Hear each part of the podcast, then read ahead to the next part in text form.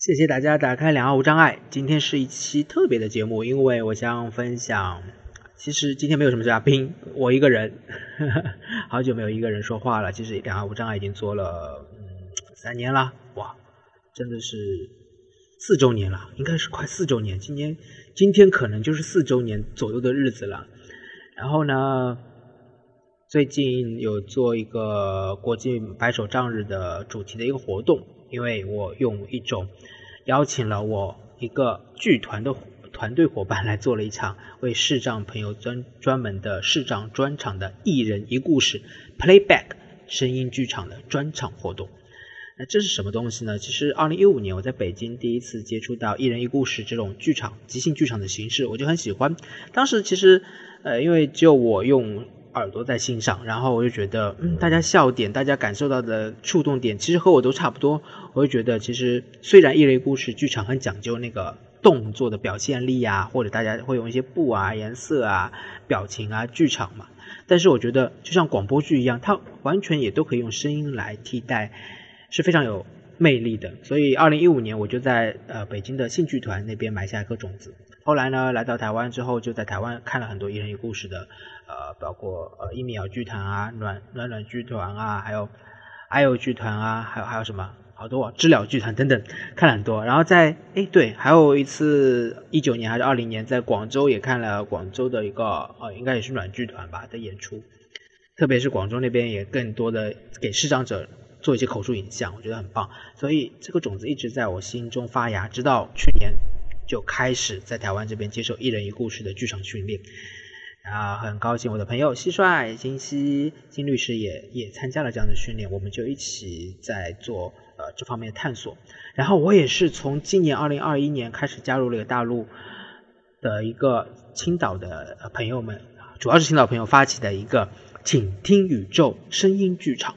它就是一个一人一故事的线上版本，而且而且而且这种线上版本完全靠声音啊，因为有些线上的剧团，他们可能开摄像头啊之类的，也依然保留了很多视觉的通道。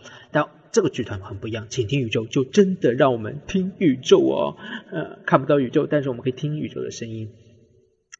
所以呢，这样一个剧团就让我开始实践，真的用声音的方式，用非视觉的方式去进行 playback 的呃声音实践。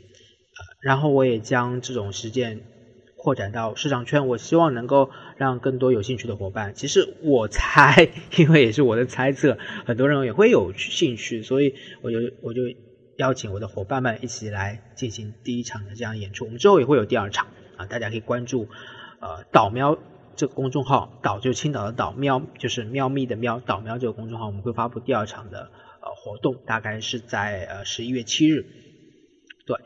然后，具体如果没有听过一人一故事 playback 这种形式的人，那我们等一下我就会放一个音频，让大家感受一下。然后这个音频或者一两个我们演出的音频，经过呃讲故事 teller 允许之后，我们放上来让大家感受一下。之后呢，呃也紧接着是我们映后的一个座谈会，我把这个座谈会也录成了一个播客的感觉，呃呃，那请大家有兴趣的话可以。收听我们接下来的这一两个作品，然后紧接着是关于一人一故事，关于视障，关于非视觉，啊，关于一些讨论的部分，特别是提也提到了一些白手杖的有趣的事情哦，大家可以听之后的就这个我们本期最后的一些讨论哦。好，谢谢大家一直以来的支持，谢谢。那我们就先来听听看，什么是一人一故事声音剧场视障专场的现场呢？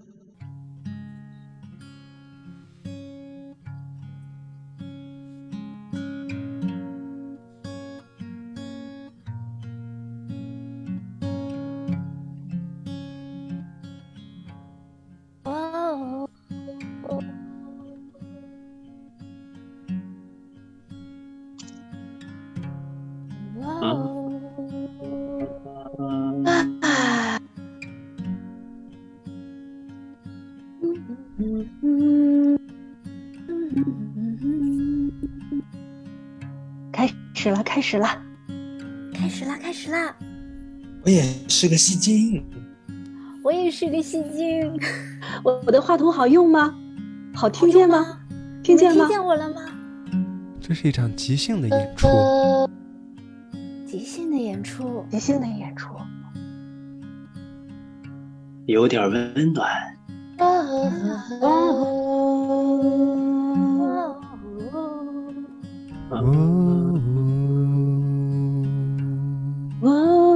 我也是个戏精，开始了，开始了。我也是个是这戏精，样即兴的演出，我也是个戏精。他们也是戏精吗？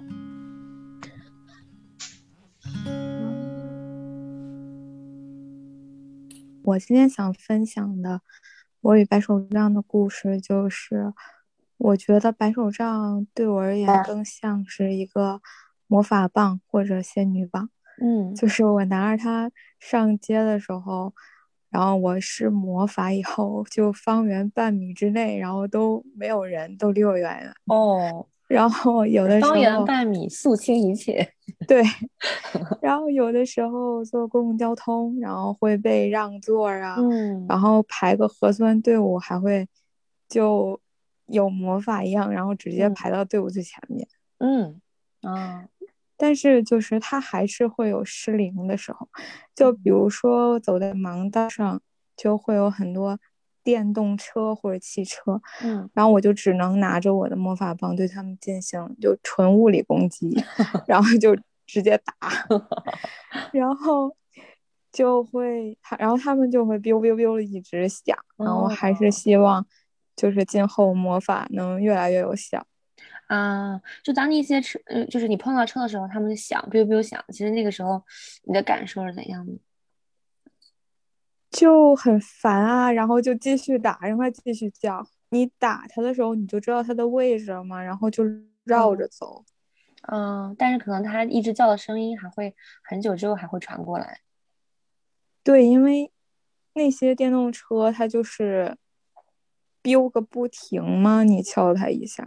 对，好的，谢谢你的分享。嗯，你的关于你的仙女棒的故事，还有什么想补充的吗？没有没有，嗯，可以可以要一个呃欢乐的故事。啊，要一个欢乐的故事，明白了。那请我演员用自由演绎为阿凡演绎一个啊欢乐的仙女棒的故事，请听。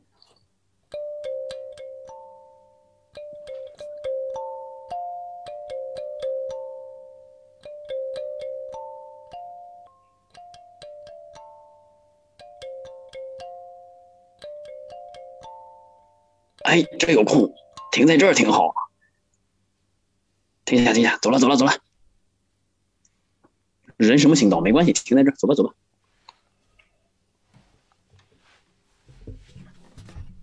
我带着我的魔法棒，我来到这个马路上。我带着我的魔法棒，我来到这个马什么东西？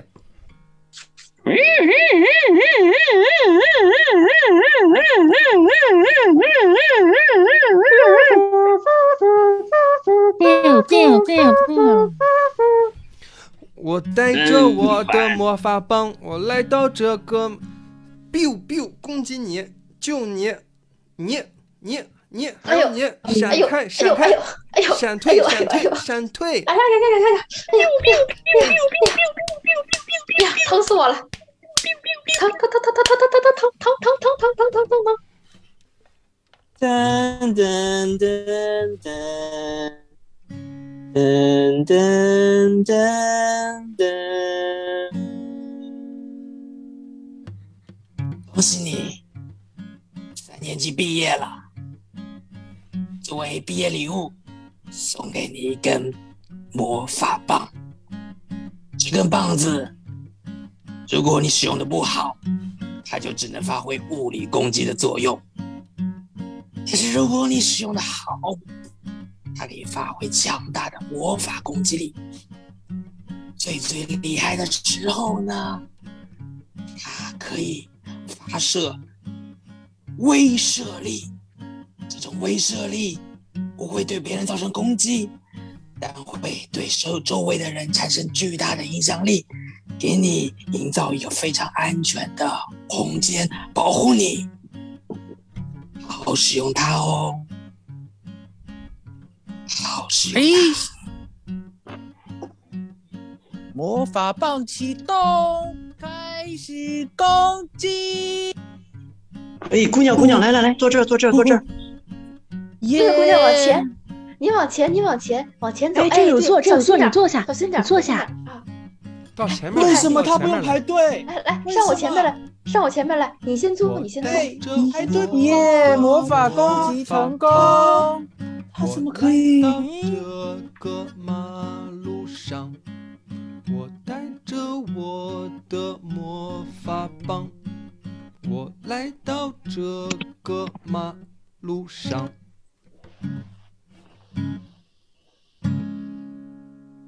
这个故事送给大家。Hello，大家好，欢迎收听新一期的《两岸无障碍》。要想收听最新最全的节目，欢迎在喜马拉雅 FM、苹果播客以及小宇宙 APP 订阅《两岸无障碍》哦。那进入我们的最新一期节目吧。谢谢你们愿意来。那这一次为什么邀请大家来做一个播客呢？因为因为这个一人一故事真的是我很喜欢。二零一五年在北京接触了之后呢，因为大家都是用眼睛去看的，那个剧场就是进入到剧场里，然后一人一故事很讲究几种几种元素，就是声音、音乐我们都能感受到，然后语言的魅力，还有一个就是塑像，就是一个雕塑，所以它很讲究肢体的部分。那我第一次接触的时候就看不到，就看不到的时候，但是我就觉得哦，纯用听觉通道也很能感受到整个演出的氛围。呃，也很能被同理到或者回馈到，然后被感动到、感触到。所以当时我就想，那是否可以就大家只用声音呢？如果只用声音，是否也可以呢？这个这个种子就从二零一五年在北京的信剧团埋下之后，呃，一直到现在。我刚才是呃说了一下背景啦，主要是我接触一人一故事的一个背景。那呃，我拉回到今天播客主题，主要就是会想到视障者在参与一些活动，特别是一种艺术形式的时候，我们可能一开始会觉得好像挺难参与的，因为看不到。比如说你看无这种一人一故事，它是个剧场，那你看不到，那我们就不能欣赏吗？我们就不能有些连接吗？我当时第一次看到的时候，我就觉得，呃，不一定是这样子，因为我我就觉得我可以坐在那边欣赏，那我也应该有机会去做一些演出吧，所以就一颗种子放到了台湾，然后这两年正好有呃接触这边的课程，那去报名，包括呃金熙蟋蟀他也是去年和我参加了一个一人一故事的线下的一个培训课，所以我会觉得视障朋友或者你遇到一些障碍，你不用怕，如果你觉得这个形式是你喜欢的，你有感觉的，那就去就去尝试。你可以发展出自己的一种方式啊，用用我们奇奇葩辩手啊，过气的奇葩辩手蔡博士的话说，我们只是有不一样的方式，我们只是不一样，残障只是不一样的方式而已啊，就是只有 所以所以所以用声音的方式来演绎了一个故事剧场，也是我加入倾听宇宙的一个期待。那那加入之后呢？一定就要把他们啊骗过来去演 演绎一下我们残障圈的主题。那这次正好是国际白手杖日，所以就定了这个基调的故事，我与白手杖的故事。那感谢大家都来参与，呃来来了很多伙视障伙伴，包括一些非非障碍的伙伴也报名了，想要对这个有兴趣。但可惜我们今天主要主要是以呃视障的故事开始，所以最后啊演出最后有有一位伙伴分享。他可能要分享一个他与呃残障朋友伴的故事，我们先谢绝了，但很期待接下来能够有。呃，因为你前面不是聊到了这个参加呃关于这个各种艺术的事情嘛，我觉得这个话题就可以展开聊啊啊，就不一定非得从好呃白手杖这件事情，因为可能是不是对今天参与的小伙伴来说。这样大家会更共通一点，否则我们光聊跟盲杖有关的事情的话，会排斥这个我们其他的小伙伴，他们会不会觉得啊，终于感受到了在这个人群中，对吧？视障者常年被排斥的这种感受。对的，因为没错，因为对，因为你说这个，我我第一时间就想起来，就是此前你分享给我的那本书嘛，就是伊藤亚沙写的那个、嗯、叫什么“看不见才能看见的世界”。他的那个最后一章就讲到了这个，呃，我事实上所谓的这种无障碍的这种导赏这个艺术，它是它不是一个所谓的非视障者，对吧？去帮助视障者的过程，它是一个新的一种艺术，是在这个双方的这种交流中去共创的啊这样一个过程。所以其实我还蛮好奇，就是今天来表演的，因为我也没有看到嘛啊，所以我也蛮好奇我们其他的这个在线上表演的伙伴，也就是呃俊一你加入的这个表演团队的伙伴，大家。是在跟视障者交流的过程中啊，有一些什么不一样的感受啊？其实我还蛮好奇的。我叫裘少路，嗯，然后我在我们的倾听宇宙剧团里面做最多的时间就是乐师，然后在演出的时候，我听到很多故事可以触动到我、刺激到我，然后我们的演员一起。啊，一来演故事，这个整个过程就会带给我灵感，所以在演出中有的时候发挥的好，也可以自弹自唱，现场编一些歌出来唱。我觉得这也是我啊特别演出演出中特别兴奋和开心、幸福的一件事情。嗯，那于是乎我就产生了两个有这个很想知道的问题。第一个就是咱们的这个团队叫倾听宇宙，倾听宇宙。哦，请哦，sorry，sorry，请听宇宙。所以其实是关注的是用声音这种方式来跟大家交流，对吧？是的，用声音来重现大家的故事。嗯，那为什么你们会想到用这种方式呢？让我瞬间想，哎，这通常可能都是我们视障者想去能能能想出来的事情，为什么你们能想出来，我没有想到？我很好奇。因为我们剧团是在疫情大家不能线下见面的时候，然后我们就想通过线上来演出、来排练、来讲和讲和演大家的故事。但是线上如果用视频的话，可能我们觉得效果并不是很沉浸，嗯，所以当然我们尝试就觉得，哎，我们关了视频只用声音，反而更加的有特点，就跟线下不一样了，就能充分利用线上这个资源。然后我们就用了线上声音的形式。哦，这个对不不好意思，我这个就就就想硬插入一下，就是我突然想起来，今年那个一年一度喜剧大赛里面好像就有一个节目是讲那个排练风云，好像就是讲大家线上视频排练。京东一年一度喜剧大赛下一个作品是排练风云。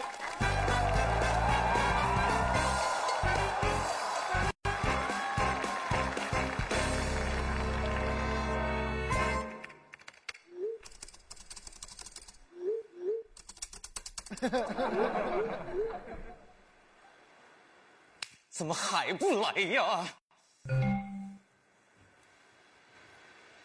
刘彤，你还排不排练了啊？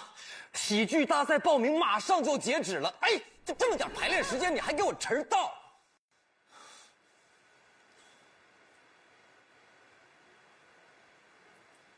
刘彤，你没开麦，我听不见你说话。对你没开麦，去把麦打开。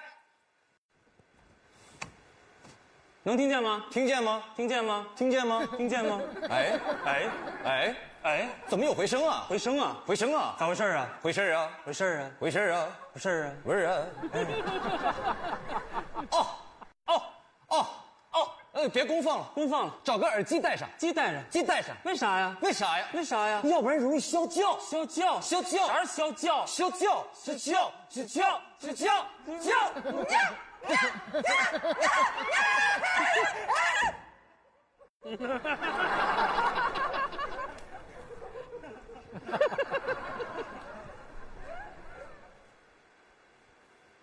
就刚才你讲的这个，让我想起来那件事情。当然，这个差远了。说回来，就是，哎，你刚才说到会关了之后会发现一些跟线下不一样的地方，能给我们说说吧？你是觉得哪里不一样？然后。当然，我觉得在说的过程中啊，俊逸这个，我怎么感觉我快变成主持了，是吧？俊逸，你记得随时插进来啊！我好开心啊！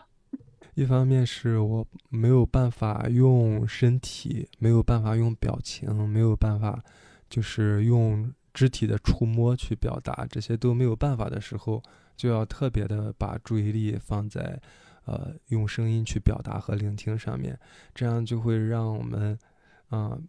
就会更加的去调动去我身体去配合这个声音。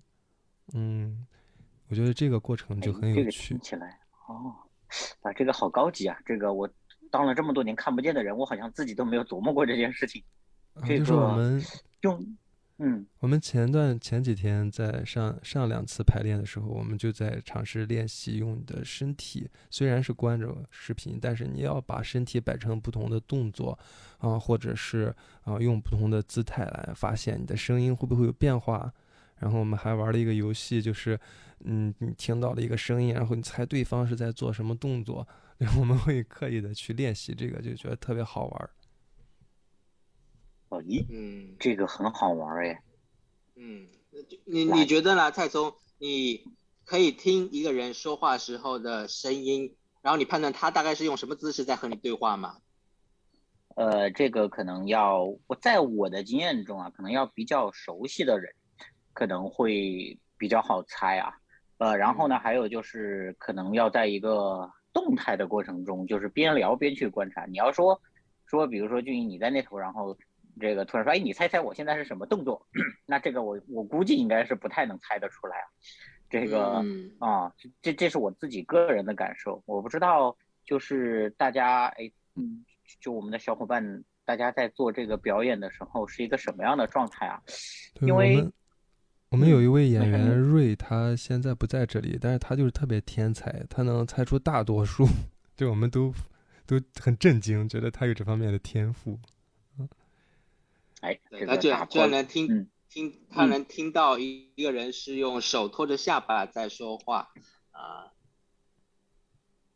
这个他是，哎，我觉得真的可以聊一聊，哎，他这个是一种什么样的天赋啊？是经过以前在生活中可能是不是有有过这样的观察，还是怎么回事儿啊？因为反正我是想想象一下，好像，呃，你你要要说能猜得很精确，好像也不是，但是呢，你要说，其实有时候包括其实面对面聊天啊啊的时候，你大概你看不见对方，但是你大概也能感受到对方现在是一个什么样的状态，因为以前不是，就是 我想起来一个好玩的事儿，就是有一些这个我我我在跟很多这个初次相识的朋友啊，比如说这种记者朋友啊，或者是来以我们为研究对象的朋友啊，来找我们聊天的时候，有时候你会感受到你在讲的过程中会觉得他会走神，然后自己会偷偷的看手机啊，然后这个东张西望什么的，你其实是能感受出来的。但是呢，你要说那么精确，好像不是。那你你说是怎么来的吧？好像也不是什么特异功能啊。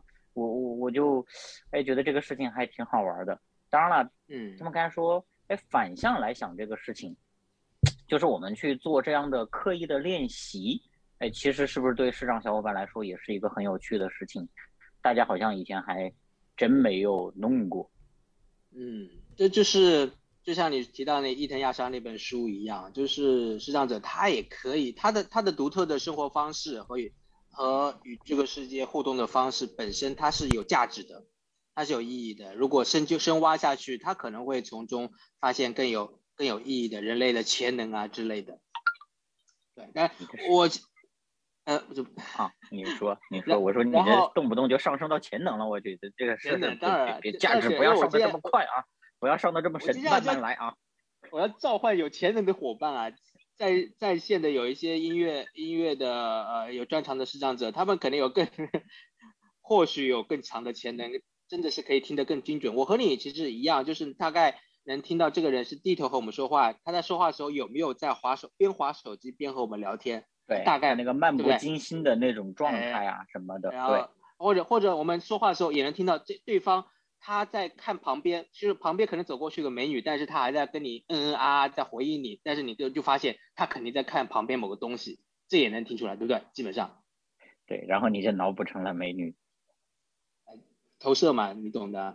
然后，然后所以但但是刚才大陆提到的我们的刻意练习，的确就觉得这个就是一种发现出来，呃，这个这个东西可以刻意练习，而且刻意练习它可以更进一步的发展啊、发展更更有更精确。当然，我们团队中倾听宇宙是在做一个暖身的练习，我们是希望能打开耳朵，然后然后也不是为了精准的去说出来，我们其实另外一个目的是为打开想象想象力，因为我们声音剧场其实在和大家一个想象力互动，你有没有发现？哦，对你没发现，因为你没来听，好吧？很 期待 你就发现，就是我们给到一个声音，然后大家能看到的呃感受到的这个剧，都大部分有一部分是靠我们的脑补啊，那这个脑补也是需要慢慢打开，也是一个暖身了，也是暖身，是吗？然后。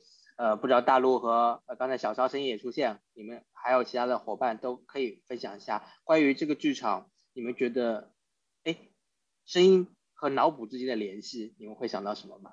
刚才你说这个，我倒是想到一个很有趣的，这个就是，嗯，他他他每个人，你因为你刚才讲到想象力嘛，那事实上就是每个人在听这个表演演出的过程中，其实自己脑海里面的想象肯定是不一样的，他带着自己的这种主观的这种。这个解释对吧？然后肯定跟他过去的经验有关系，所以我还蛮好奇，就是比如说在今天的这个过程中啊，因为对，嗯，这个错过了，就是在今天演出的过程中，比如说对吧？俊逸，你可以先给大家分享一下你当时脑补了什么？我我比如说我分享一个，呃，我们的演员瑞，好像应该是瑞或者谁有演那个盲杖，因为有一个伙伴分享了，嗯，盲杖是他的魔法棒。啊，有时候呃，这个魔法可以让人闪开，这个魔法可以让他呃突然到长长的排队的最前面。那有时候呢，这个这个盲杖只能发动物理攻击，就是呃敲打出哦这个盲道上的一些挡着的一些车。然后这个故事呢被演出来的时候呢，呃就有伙伴模仿那个呃那个车被打到之后就是滴嘟滴嘟滴嘟的警报声嘛，也有个人模仿的很像。然后呢，让我瞬间我脑中。就会很有场景感。我那个场景，我现在你这样一问，我就想到了那个场景是我去年在苏州，呃一呃苏州的那个人民路那边的一个盲道上的那个车，呃，我现在很明确，我就是那个场景的整体的感觉就出出现了，因为我打到那个车，他就那他他就在那边叫，然后我当时还在想，我是否可以打给城管来来来举报这个事情，就是盲道上有这个车这个事情啊，所以这个场景就让我瞬间的回忆。回忆起来，然后你不说，我还还不知道我其实回忆出来那么多东西。但是你一说，我就很明确知道我我其实是联系到我脑中这部分。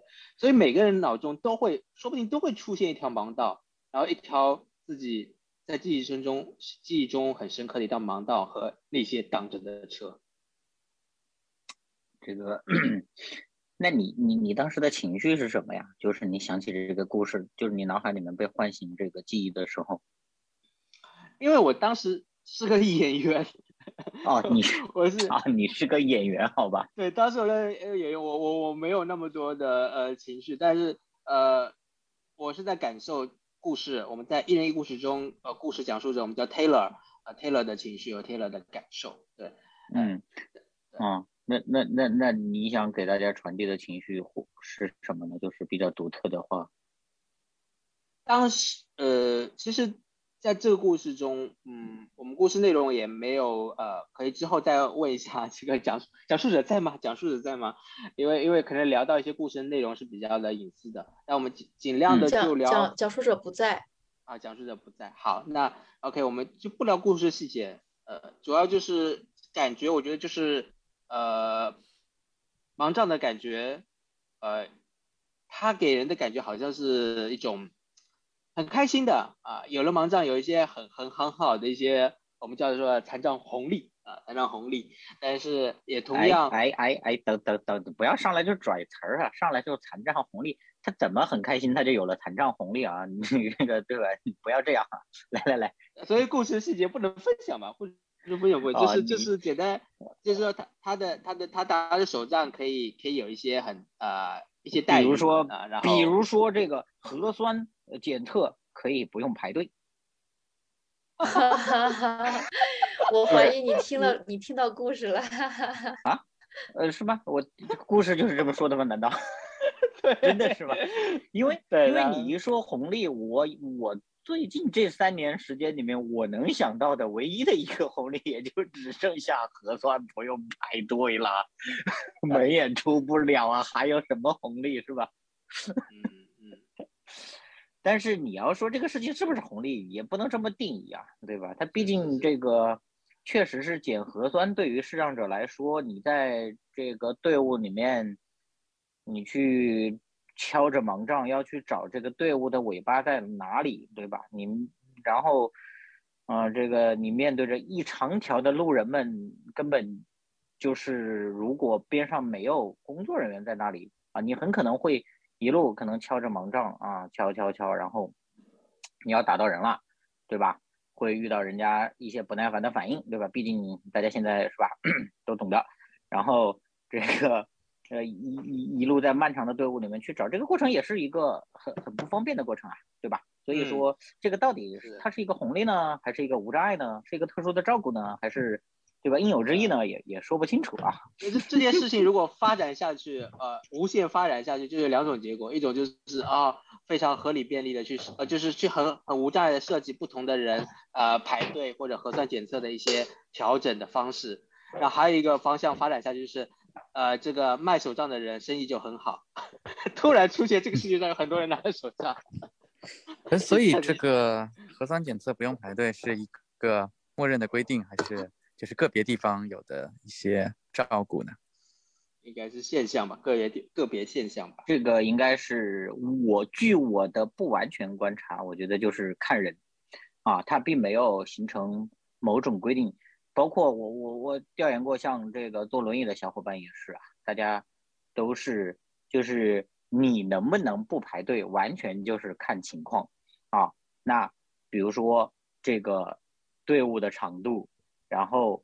工作人员的心情以及工作人员对于队伍中的人的这个情况的预估，他会综合的判断，啊，这个并且呢，这种判断我觉得它是在一个动态的过程中形成的。比如说，可能刚开始看到一个视障者，啊，拿着盲杖来了，或者是一个这个轮椅的小伙伴来了，可能他的第一反应是啊，这个对吧？传统美德，啊，他他第一个被激活的这个框架，我觉得应该是这个。然后他就会来来来来来，对吧？你你你让让让他先弄，或者甚至是会有来来来，你把身份证给我啊，你不要着急啊，对，我都帮你弄弄完，你就站在这里，最后我把你带到那个捅的地方去捅一下，对吧？然后呢，这个过程中他也可能是这个搞一下啊，可能偶尔一下行，但是呢，万一比如说这个小区它被封了，或者最近这个地方大家天天都要做的时候，然后你还去，你还老去，对吧？就像大家此前。呃，就是像北京出现过那个老年人，对吧？因为大家坐公交车不是不要钱嘛，然后呢，总赶在早上七点到九点的时候出来挤公交车一样，对吧？就后来就产生了这种对这种对抗，是吧？年轻人就说你们对吧？大清早的出来跟我们挤，我们着急上班，对吧？你们不要钱还出来坐车，那可能残障者也会遭遇这种，对吧？人家着急上班的。啊，当然了，他们也可能也觉得残障者是不是也不用上班，对吧？觉得你们天天就是闲在家里，会有这种想象，那就有可能是不耐烦，对吧？就会，但是他一般情况下他不会说残障者，他们肯定会对那个工作人员施压，那工作人员可能下次再遇到这个事情，他就会踌躇了啊。所以就是说这个，我我觉得刚才蟋蟀提的这个问题，反正至少我没有看到有任何规定说啊，残障者一定要优先或者怎么样，可能他还是基于某种道德，然后。但是这个道德显然在紧急的情况下，它会是一个这个很不一样的这种情况，是吧？这是不是到了俊逸你们这个心理学研究的范围？对啊，但是如果不是道德，他让你老老实实在队尾排队，会不会觉得反而会给他增加更大的麻烦？比如说往前走的时候，他要提示你啊，那如果你没有往前走，那你后面的人就就都被堵上了，对他是不是会觉得让你排队反而是更麻烦？所以。不一定是一个道德，可能是不是也是一个一个效率的利益的衡量？对，哎，你说的还是说你你对你要去抓住前面人的手臂，让他往前走，说带你，那前面人是不是又会害怕啊？是要保持社交距离。那那看来你是不是抓过人家啊？应该说排队视障者排队是一个经典话题吧？还是对啊，排队是一个经典话题啊，因为你你如果不抓人家，有可能前面的人走了，但是你还站在那边。他没有告诉你的话，哎，我们是不是给大家提供了一个素材？下次可以以这个排队作为话题来讲一下这个故事啊。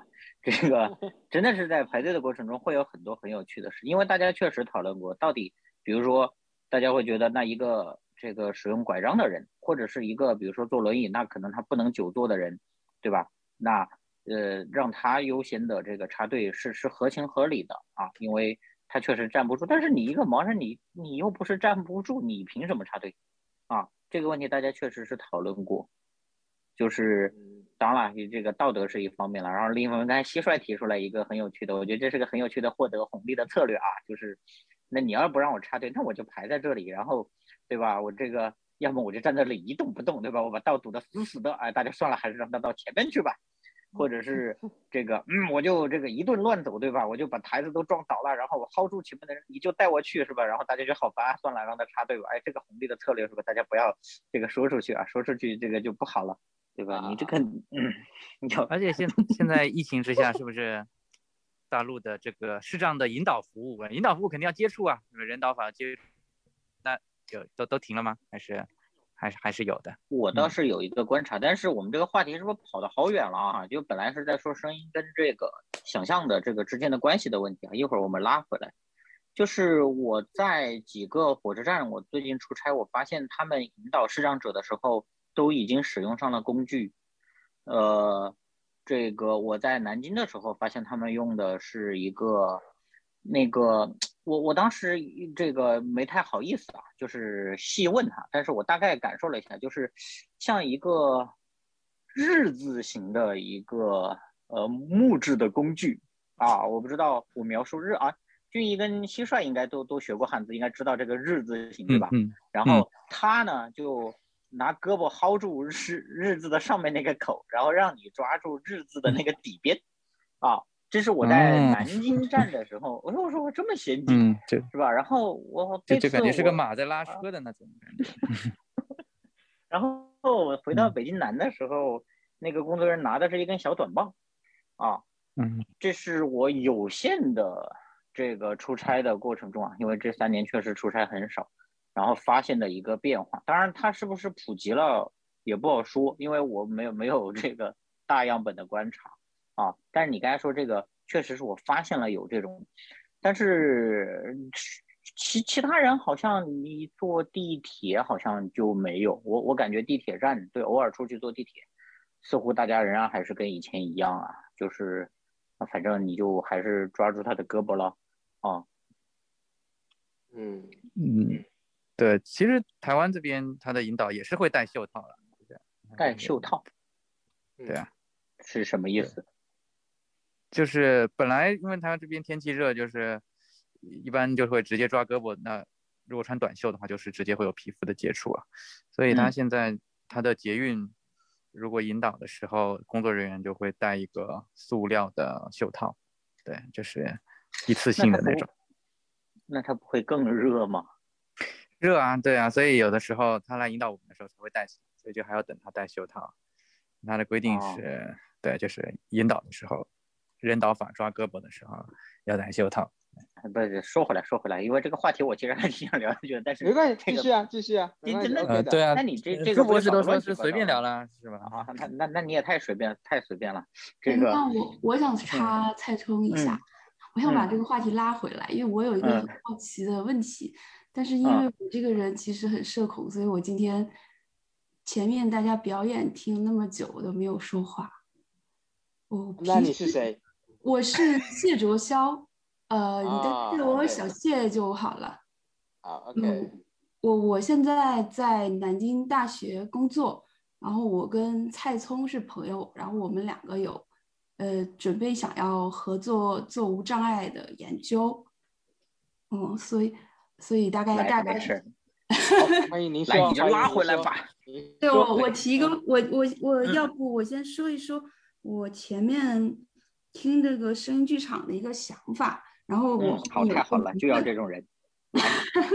行，其实呃，我我我我觉得我听整个表演下来，就因为我我有原谅我有点怎么说呢，就是不能说完全代入不进来，就是我有点跳出大家的表演，我就是一下子我在想这个表演形式的问题，就我有点陷入这个表演形式的。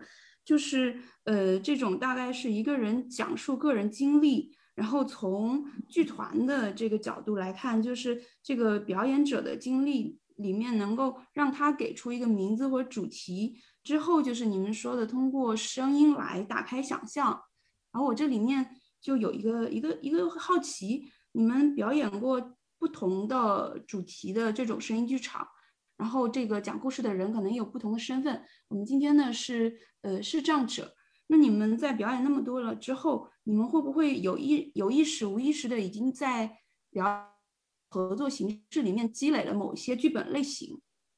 就是俗称套路啊不，如果我这么说，呃，冒犯了，就是大家跟我说，就我好奇你们会不会，比如说这个人说到的是呃个人故事的比较欢快的，然后或者说他讲到的是跟亲密关系有关的，又或者说讲成长中的挫折，又或者是说他就是讲到过去的某一个场景，然后你们一下子大家有一种呃这个就是。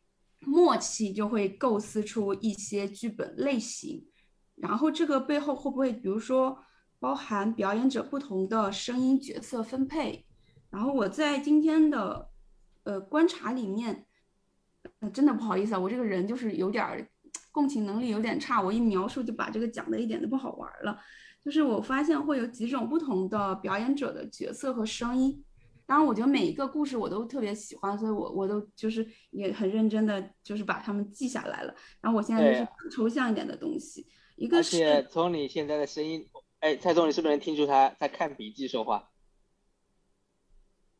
好，你继续，蔡总应该关麦了。对他刚才低了一下头，是吧？哎，我也听到低头了。好棒啊！哎，嗯。而且我因为我因为我这个人大陆或者小烧来回忆一下，好吧哈？好呀。啊，那请哎，我还没有继续，我还没有说继续继续，我先邀请他们准备好。对，继续。就是我我会觉得好像包含了，比如说你们会有一个场景还原的一个类型，比如说在盲道上，在路上。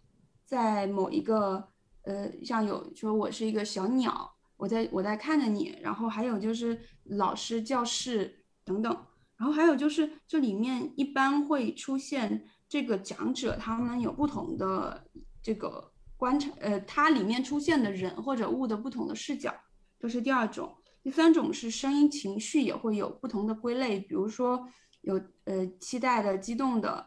又或者是模仿声音里面不同的节奏表达出来的情绪，然后第四种是背景音和环境音的还原，然后这些元素就是呃，在我感觉是它呃虽然讲的是不同的个体的故事，然后在各不同个体故事里面好像还是一种排列组合。当然这种我觉得在呃表演，如果是假如真的有一些有。大家演多了的类似的剧本的话，可能也会有。就我特别好奇这种，因为我是第一次接触这种艺术形式。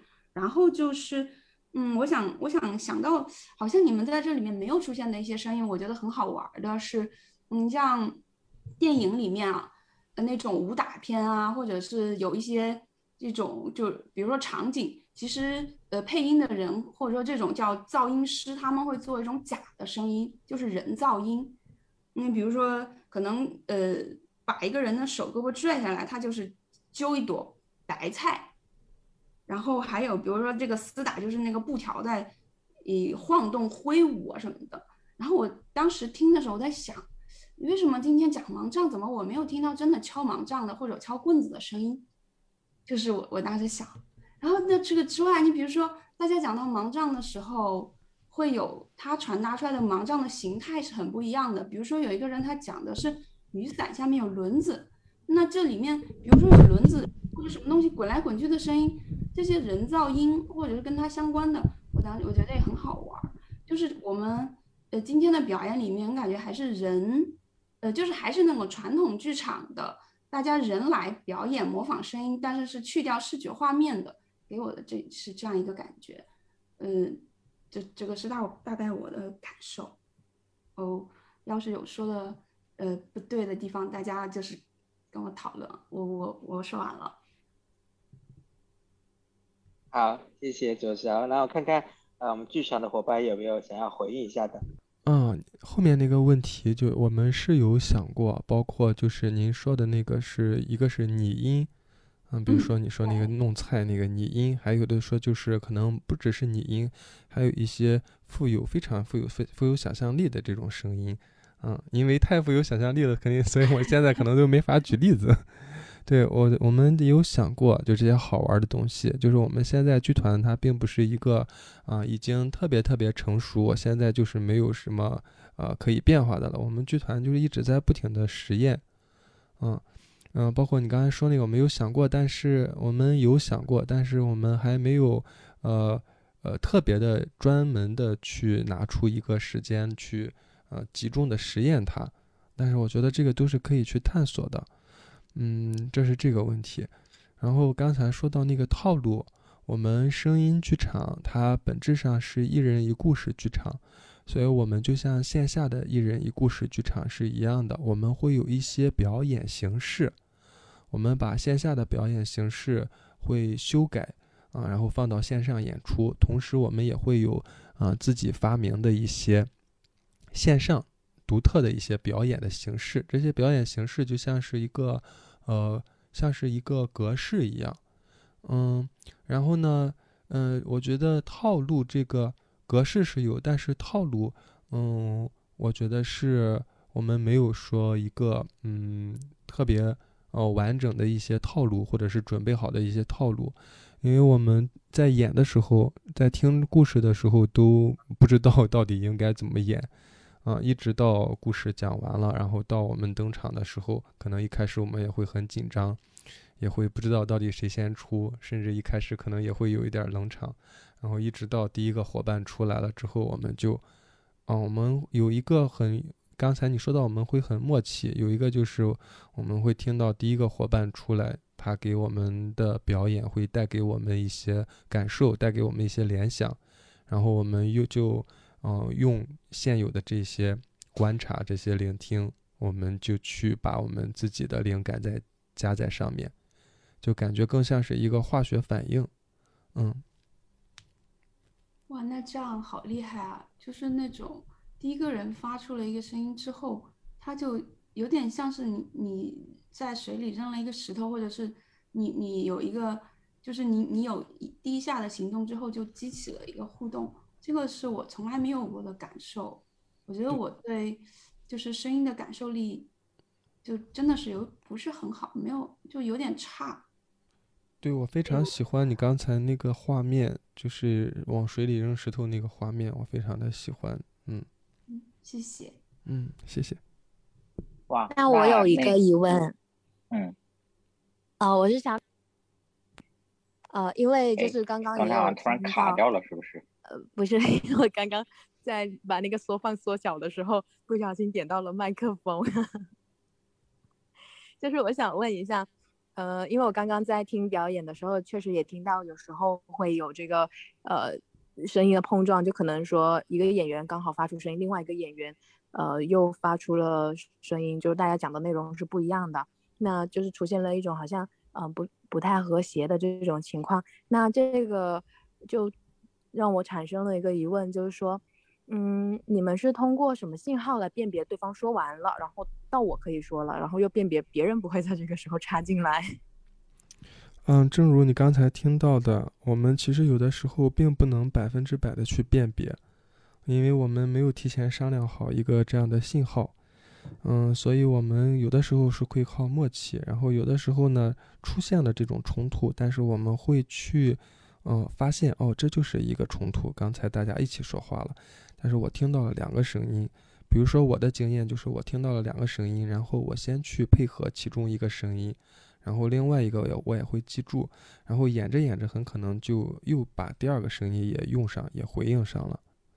嗯，这是一个嗯在出现冲突的时候这样一个处理的方式。哦，随机应变，好厉害！嗯，那你总结的这四个字特别精准。嗯，那我有一个问哦题，你先你先呃，其呃，其实，呃，一直就就很惊讶，因为首先是第一次接触这种即兴表演的形式。嗯，我记得我印象呃特别深的就是你们的第一个就是嗯那个呃就一讲一个小哥哥他盲杖就是相遇的那个故事，他不是中途换了一个盲杖吗？其实我一开始听到你们的演绎的时候，我是有点呃愣神的，因为我当我听完这个故事以后，呃，我其实对他的故事我自己有一个编排啊，因为我是写小说的，我我我我是有一个等于说一个编排，就是抓它里面的关键词。然后你们的一开始是一个小鸟，啊，当那个小鸟的声音就是出来了以后，我当时就，我觉得你其实我当时是这样的，我当时觉得可能是不是稍微有点偏离了，就是题目。我在想你们在呃，就是说短时间内能不能把它这个。呃，就是那个盲人换盲杖的这个事情演绎完，但是很让我惊讶的是，当小鸟过后，呃，就出现了第一个盲杖的声音，然后就是他第二个盲杖的声音，后面是就是说帮这一个盲人换了他盲杖的老师的声音，这就很符合当时我听完故事的对这个情节的想象。但是你们是即兴的，你们可能，呃，就是说，即便线下有表演，你们也只是有一个格式化，那你们是怎么做到？比如说，我听到对方的声音，我可以靠默契，但是我们每个人对故事的理解是不同的。你们是怎么做到一个剧本即时性的统一的呢？思路的统一的呢？嗯，你刚才说到，嗯，你在听完那个故事之后，你心里面可能会有一个，呃，类似类似于这个故事的一个框架。嗯，我觉得这就像一种特别的能力。我觉得这种能力在我们的剧团的很多小伙伴，嗯，他们的这方面能力都很强。那可能比如说我这方面的能力就比较弱。那当我们的小有这个能力强的小伙伴他在表演的时候，可能我更多的是会感受到，哦，他有一个框架了，他在可能一一些东西在他脑海里面已经迅速的生成了。所以就像我刚才回答问题一样，那我就是去呃来。跟从这些，嗯，这些表演，然后用我的表演去回应他。那他如果按照他的格式去，他按照他的框架去表演，然后我又给了他回应，那我觉得我们就是会在一个框架里面。啊，这是我在跟我的同伴配合的时候的我的一个方法。然后小勺可能也有话说。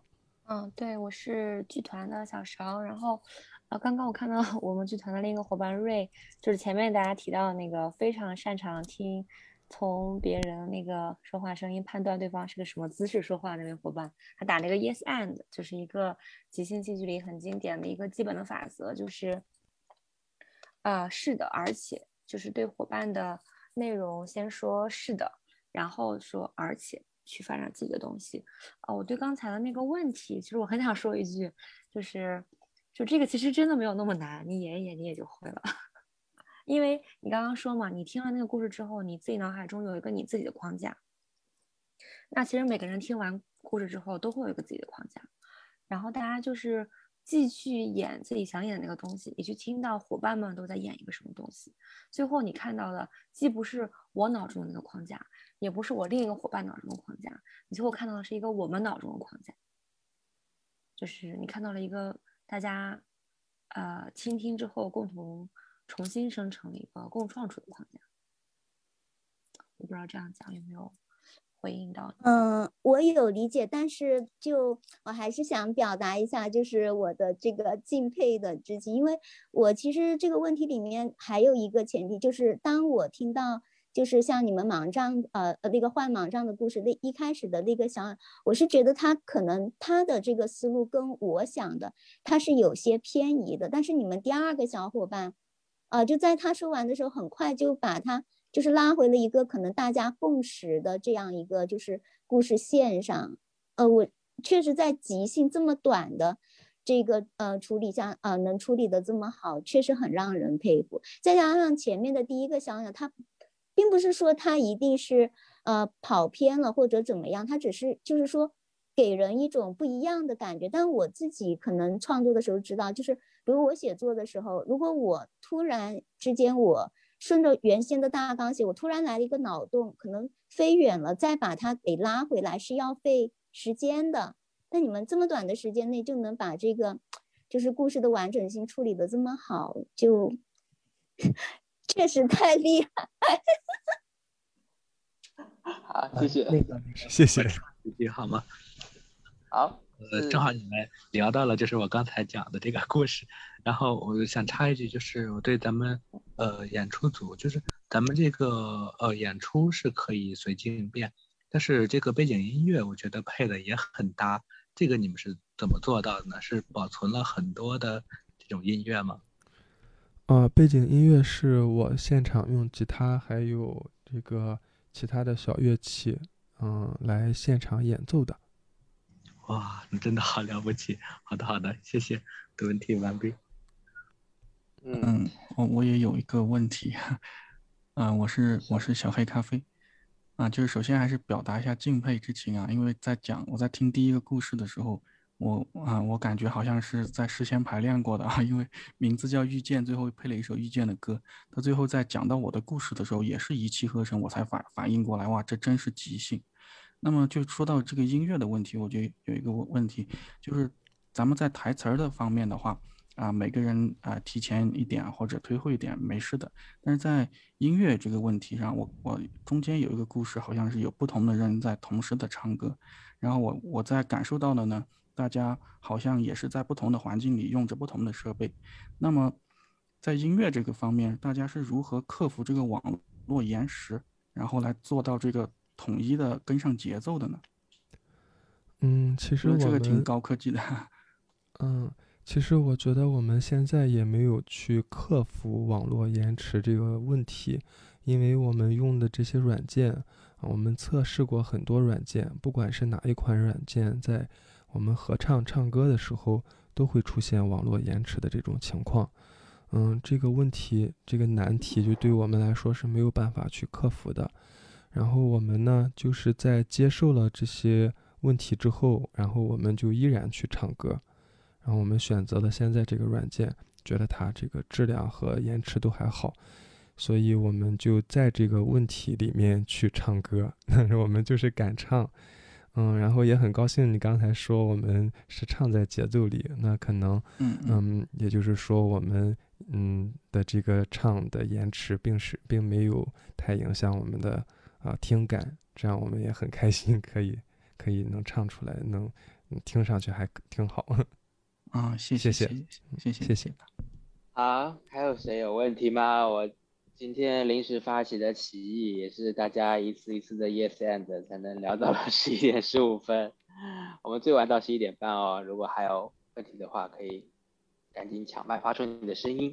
呃，我再有一个问题，就是我发现咱们每一个故事的开头，然后都没有这个会有两个人同时开口的这个现象。这个是平常有做过练习吗？故事的开头，你说没有两个人同时发出声音，就是我我们在演出开始就没有这种相撞的情况，对吗？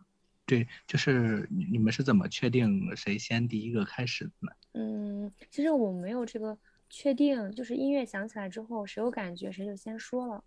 一般来讲呢，我们好像从排练开始还真的没，哎，可能有发生过，我们自己也没有很在意这个事情。就是如果有我是我是觉得开头是开头是最不容易撞的，对，因为如果两个人同时开口，肯定有一个人会更快一点，另外一个人只要闭嘴就可以了。对，不像中间有的时候是可能会容易撞。对，好的好的，明白了，谢谢谢谢。对，大家关于这些表演的好奇，我特别能理解。我我最开始看这种演出的时候，我也很惊叹，哎，他们怎么能这样？但是呃，我自己接触了这个。开始开始表演这种形式之后，就会觉得，哎，你演一演，发现你也能做到，所以我特别的非常真诚的安利给大家，有机会都来演一演，你就明白。对，真的是期待后续，呃，有兴趣的伙伴们也可以去呃去加入这样的剧场的活动中，不仅仅是听，当然多听几场会更。更好，然后也可以慢慢的试着去演啊，因为其实一人一故事剧场这种形式在上世纪七零年代发发就是发展起来的时候，也就是就是几个人哦，就是一两个人，然后在一个小的咖啡厅或者一个小的呃小酒吧、清吧里面，然后他们就在分享彼此最近的故事，然后呢，旁边的人就听着听着，哦，好有感觉，就就生动的重复了他说的几个关键词或者几句话，然后觉得哇，这种互动互相互相。映照的感觉很好，从此他们就想着是否可以把它发展成一个剧场模式。那在这个发发展发源人是一个，呃，一个是应该是一个是心理剧心理剧的导演，呃，心理治疗一种方法心理剧的导演，另外一个是音乐治疗师，啊，所以他们两个共同的发展这个 playback，并且呃，很快的这个种子散播出去之后，大家就各地全球各地开花发展当地的发展出来的 playback，也不是就说一定是跟他们学，只是说哎有这种哎可以这样做，就像你们听到了，啊原来可以用声音来做这么多的呃事情，那也可以自己去发展。啊，就像就像我们的声音剧场也有一些形式是我们自己在线上发展的，所以刚才说到有一位创。创始人也是音乐治疗师，所以这个剧场中很重要的角色，也就是我觉得声音剧场啊，我个人觉得声音剧场也它仍然是非常重要的，而且地位甚至提升的，就是乐师，也就是今天大陆担任的这个即兴音乐呃表演者的角色，乐师的角色，而这也是非常重要。好，那就像小曹说的，这些关于呃剧场的一些知识方面的事情或者技术方面的事情，或许我们今后真的可以呃专门呃类似开工作坊或者一种互相在在讨论和学习，共同学习这些东西可以进一步讨论。那最后呃有没有人 还有问题特别想讲，但是还没有机会讲，今天不讲睡不着的，因为来到了十一十一点半了。嗯，好像差不多要结束了，然后我就想回应一下我们开头提到的那个点，就说对声音的感受这个东西，可以吗？很好，我需要你把我拉回来，谢谢小云。是这样子的，就是因为我听到大家提到说听到声音就会呃脑子里会有画面感，那我可以谈谈我对声音的感受，就是我小时候就会特别喜欢听一些纯音乐。然后我的心情就会跟着音乐起伏，就比如说我听到啊一些很明朗的音乐，我会很快乐，甚至会跟着音乐笑。那我要是听到一些很走心的音乐或者很震撼的音乐，我的心情也是会跟着波动，甚至有时候，嗯，听音乐也会觉得很伤心。就像前阵子我听了一个音乐剧就听哭了。确实，我觉得声音的影响力是很大。你不管呃有没有歌词，就光旋律、光那个乐器去营造的那个氛围就已经很厉害了。我分享完了，谢谢。好，谢谢啊。呃，甚至我在呃，甚至小云的分享，我再回到我最初也还有个点，我也自己抛出的命题，还没给过回应，就是声音和想象这件事情。然后想用刚才那个作家呃写小说的朋友的一个问题来回应，就是呃，当当呃，就是语言或者声音。它片段的拼凑起来的时候，你看起来每一片、每个碎片、每个零散东西，它就是一个很零散东西，它也没有一个接一个的衔接的的地方。但是它们放在一起的时候，你整体看上去就觉得很完整。那这中间可能就是用使用了想象力啊，在心理层面我们进行了一些脑补，进行了一些。自己的一些诠释和和连接，因为人的心理大脑是有这个功能的，我们会会自动的去诠释，会赋予意义。就像有心理学实验做出来，就是我们看看一段文字，其实把这段文字的百分之三十的字都抠掉，然后你再看这段文字，基本上你也看得懂这段文字，这是一件很神奇的事情。然后文字是这样，画面呃声音也是这样，就是我们的声音可能可能不需要多连贯，但是。你听完之后就觉得哦，好像懂了，他们好像真的是讲一个很完整的故事。然后再回回到呃刚才也有呃呃小谢提到的，那我们是不是有做一些拟声？那大陆是说我们我们剧团也有在尝试，不停的尝试一些声音的更多多元性。我觉得这是一方面，另一方面也是涉及到如果细考虑的话，你要走向哪个流派，就像是画画的作品一样，你要走写实派，你可能就要更多的拟声。啊，更尽尽可能的让听众能够感受到一个真实的场景的模拟。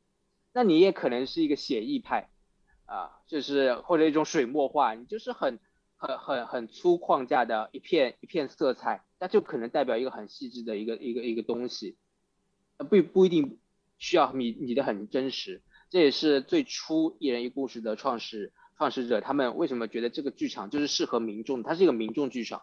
就任何人都可以去做，你不需要有多高端的乐器仪器，你的声音、你的肢体不需要多逼真，但是最重要的是这个故事，啊，这个讲故事的人传达的东西，我们有一个意会，有有一个共鸣，那这个共鸣有了这个共鸣之后产生出来的任何东西都是非常精彩的，啊，今天如果大家觉得精彩，那可能是因为我们真的是在这个话题上会有一些共鸣。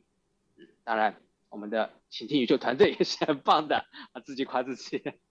好啦，那今天也谢谢大家陪我到这么晚，陪我们这这次活动到这么晚。那最后，呃，蔡总还在吗？蟋蟀还在吗？小小呃，大陆刚才发言的伙伴，如果最后你们还有一句话的话，可以在此此时做一个收尾。虽虽然我今天没有，确实是错过了，希望能够有机会听到，就是大家的这个表演的录音哈。但我我觉得这应该是一个很好的，就是桥梁，因为刚才大家也在。呼唤说：“我们的视障小伙伴，如果大家感兴趣，真的可以来尝试一下啊！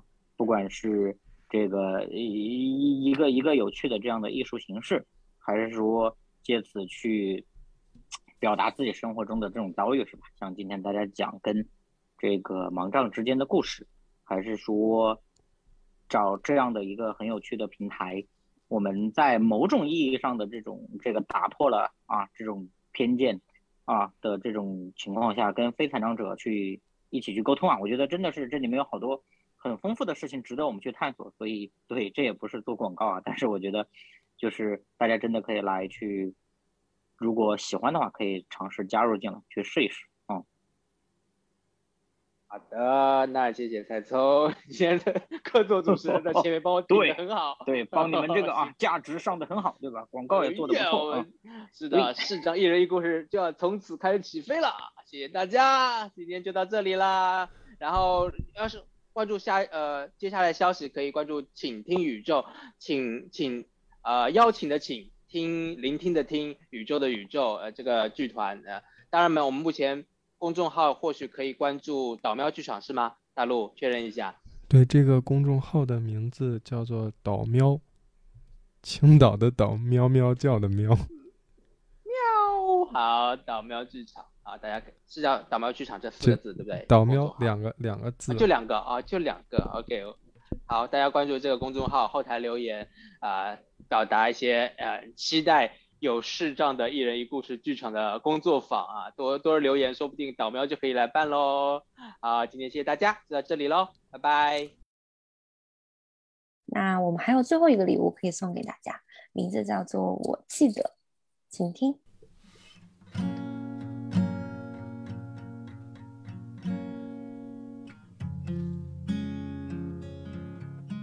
哇，我记得有一只魔法棒。啊，我记，我记得三十五岁的生日，我认识了一位新朋友。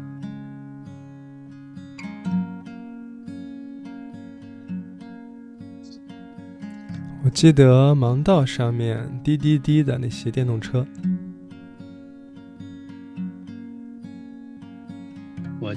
记得和毒品软件就像谈恋爱。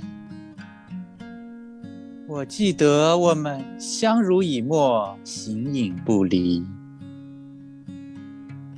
我记得有一位小仙女，她有魔法般的双手，可以为自己打造不同的身份。我记得戏精的期待。我记得没人说话时候的挺身而出。我记得那把装着轮子的雨伞。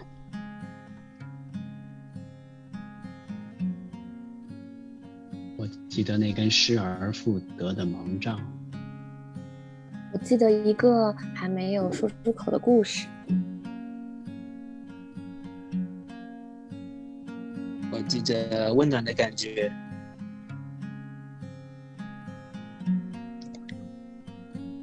的形影不离和形影。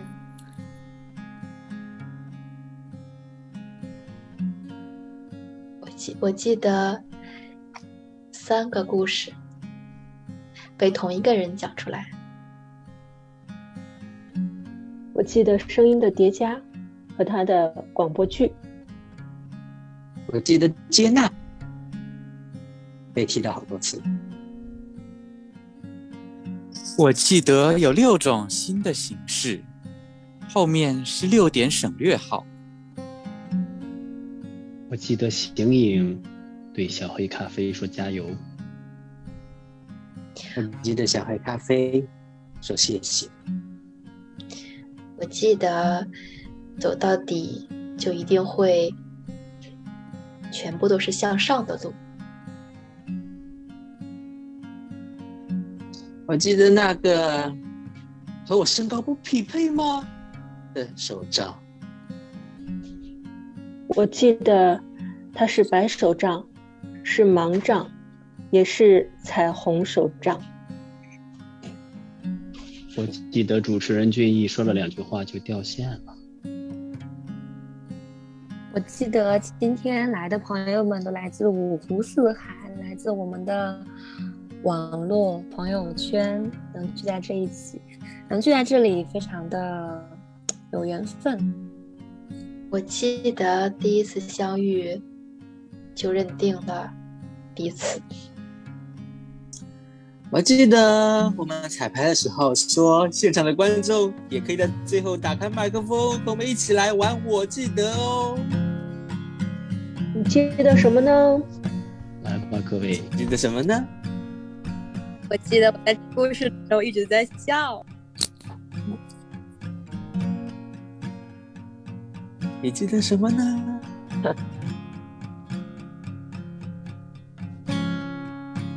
我记得大家都在认真聆听，都可以打开麦克风，跟我们一起。我记得，我记得你们的故事演绎的非常棒。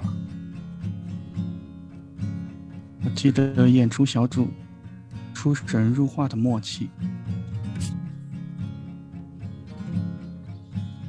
我记得那棵树和光合作用。确实很有生命力。我记得小咖啡的故事里的鼓点真的很有忐忑的感觉，而且后来出现的第一个和弦突破的那种光明的感觉。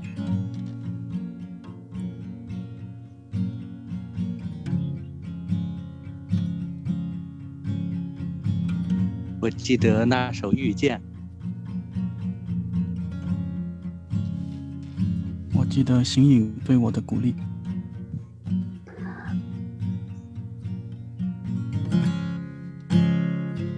我记得音乐和你们的声音都好好听。我记得，我记得有的歌好像跑调了。我记得有的人想听到欢乐的演绎。我记得这一次轻松的经历。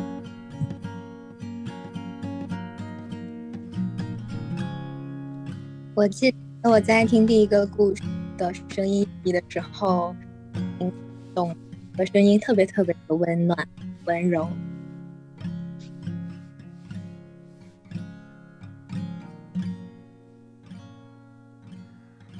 我记得每一次像心理剧一样的演绎。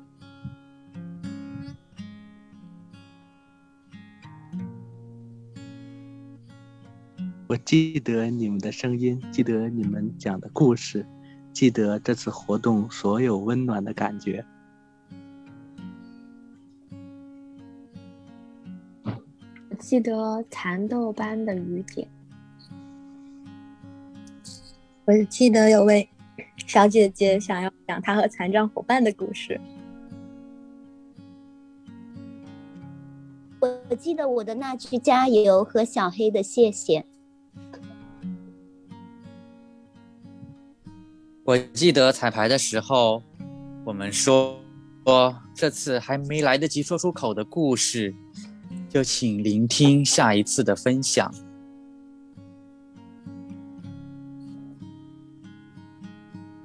好的，正好停在这个下一次的分享。那感谢我们今天到场的所有的朋友，啊，讲故事的朋友，还没有讲故事的朋友，倾听的朋友。